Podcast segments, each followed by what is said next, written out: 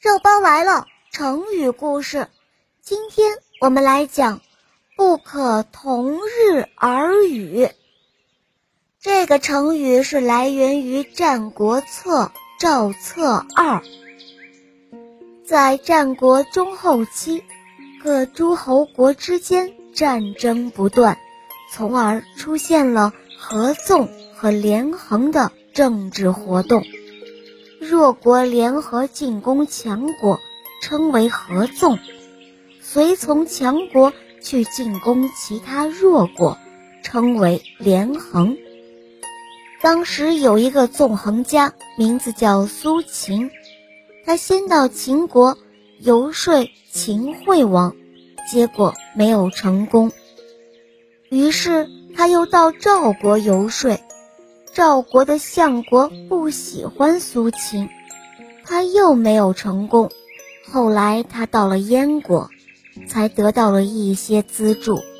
接着，他第二次来到赵国，而这一回赵国的国君赵肃侯亲自接待了他。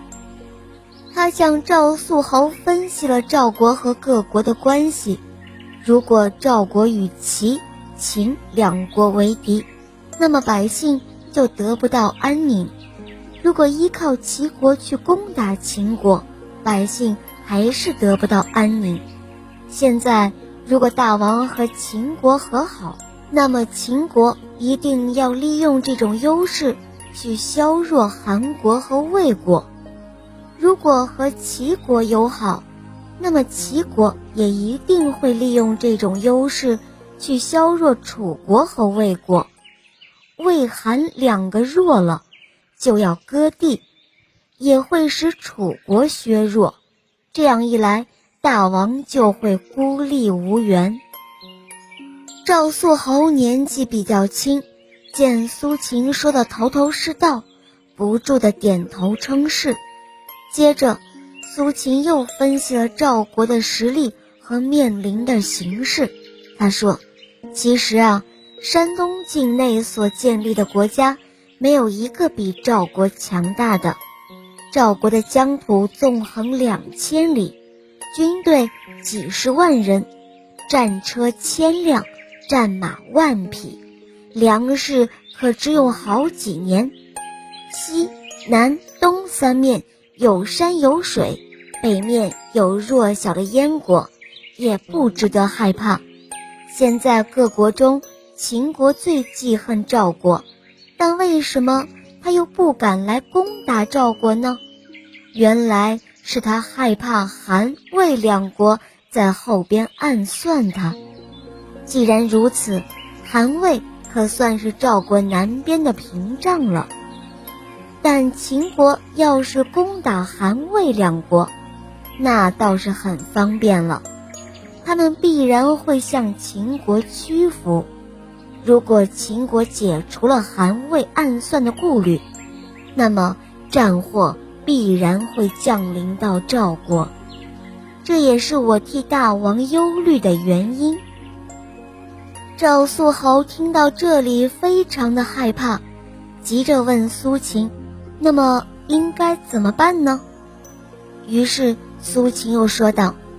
我私下考察过天下的地图，发现各诸侯国的土地合起来五倍于秦国，估计各诸侯国的士兵数量十倍于秦国。如果六国结成一个整体，同心协力向西攻打秦国，就一定能够打败他。如今反而向西。侍奉秦国，向秦国称臣，打败别人和被别人打败，让别人向自己称臣和自己向别人称臣，怎么可以放在同一时间来谈论呢？接着，苏秦又讲了一些如何具体搞合纵的方法和策略。赵肃侯听完之后说：“哎。”我还年轻，即位时间又短，不曾听到过使国家长治久安的策略。如今您有意使天下得以生存，各诸侯国得以安宁，我愿意诚恳的倾国相从。于是赵肃侯给了苏秦许多赏赐，用来让他游说各诸侯国加入合纵联盟。不可同日而语，就是来自这里，就是说，不能放在同一时间谈论。形容不能相提并论，不能相比。好了，小朋友，这个成语你们了解了吗？来跟我一起念：不可同日而语。好，今天的成语故事肉包就讲到这儿了。